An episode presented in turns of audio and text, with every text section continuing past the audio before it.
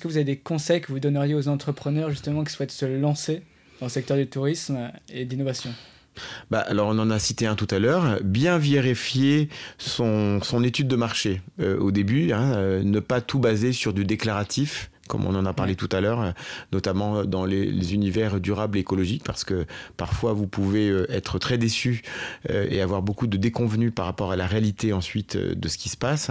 Donc avoir une bonne étude de marché. deuxièmement, bien s'entourer, avoir pas être seul, avoir une équipe autour de soi avec des compétences complémentaires, de façon à mettre toutes les chances de son côté, notamment en matière de marketing, de commercial, mais également de finance, de, de management de stratégie.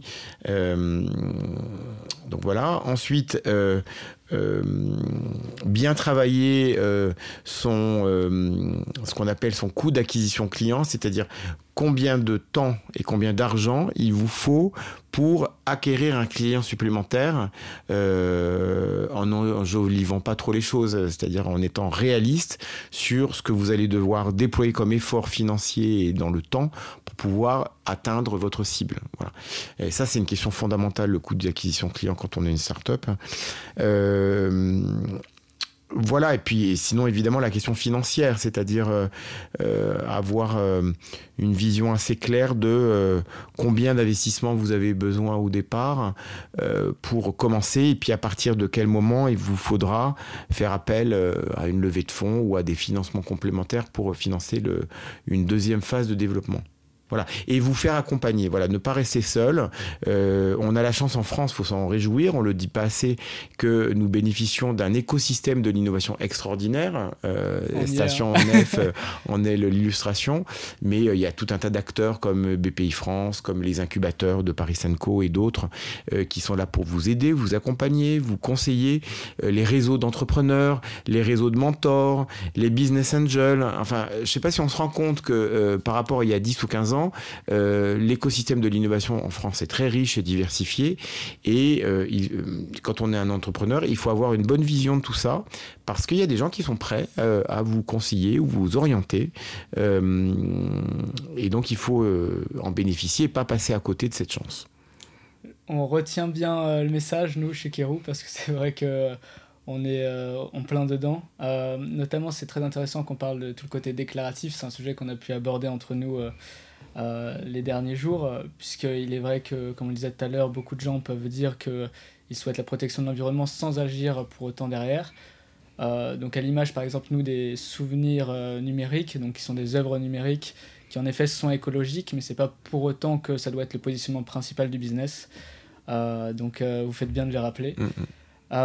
Et puis, est-ce que vous parliez des compétences complémentaires? Donc, ma prochaine question se retrouve avec avec vos derniers mots concernant les compétences essentielles nécessaires pour réussir dans l'industrie celle que j'ai citée tout à l'heure, donc euh, une bonne vision stratégique, euh, marketing euh, de, du couple produit-marché et de, ses, de, ses, de, son marché, de ses clients, de ses prospects.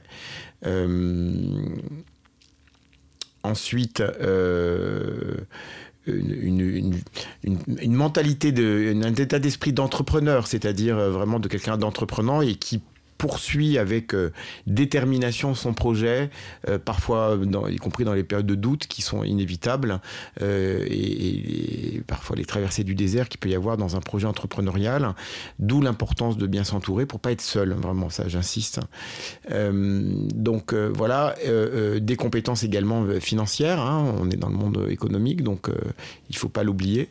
et puis on est dans un monde de réseau, de communication, donc euh, être quelqu'un qui sait communiquer à bon escient euh, et qui sait euh, utiliser tous les réseaux sociaux ou réseaux professionnels dont nous sommes, dans, lesquels nous baignons tous pour pouvoir eh bien, en tirer profit, évidemment, pour le, pour le projet de son entreprise et pour la réussite de son projet économique. C'est vrai, je retiens bien le côté réseaux sociaux puisque c'est un peu mon métier actuel. Euh, et puis pour terminer sur le sujet justement de l'entrepreneuriat dans le secteur du tourisme, euh, est-ce que, euh, c'est à vrai dire, c'est une chose dont on a parlé au tout début, mais ça peut être important de le rappeler, les opportunités de croissance et d'innovation actuelles dans l'industrie du tourisme, Euh, vous disiez qu'il pouvait être très intéressant justement en début d'interview euh, de s'orienter euh, vers le bien-être des employés mm. Mm. dans les entreprises liées au tourisme mm. parce que finalement c'est lié directement et significativement au bien-être des clients, ce qui pourra permettre de propulser justement l'activité touristique d'un lieu. Est-ce que vous avez observé d'autres opportunités de croissance dans le tourisme? Ah ben il y en a plein. Euh, il y en a mille On en a parlé quand même. Il y avait l'IA, euh, c'est vrai. L'IA, il y a évidemment encore une fois tout ce qui est lié au développement durable, c'est aussi des opportunités de croissance. Il y a tout ce qui euh, concerne, on n'en a pas parlé par contre ça, ça c'est très important, c'est le rapport entre tourisme de loisirs et tourisme d'affaires. Et aussi le rapport complètement perturbé depuis le Covid entre le lieu où on travaille et le lieu où on pratique des loisirs. Aujourd'hui, avec la visioconférence et le télétravail, euh, notre rapport au, lieu de travail s'est complètement modifié euh, et on peut être euh, dans plusieurs endroits, pas en même temps, mais dans une semaine, à travailler sur, sur le même projet devant son ordinateur.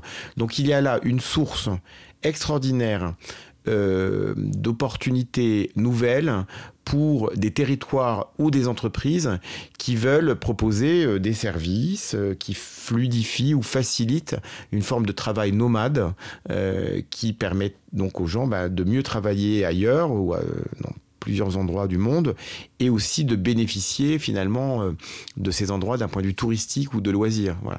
Donc il y a dans ce champ euh, du, du, travail nomade, euh, des loisirs et d'une forme de travail hybride, une source d'innovation. C'est également la même chose dans l'univers des événements. Foire, salon, congrès.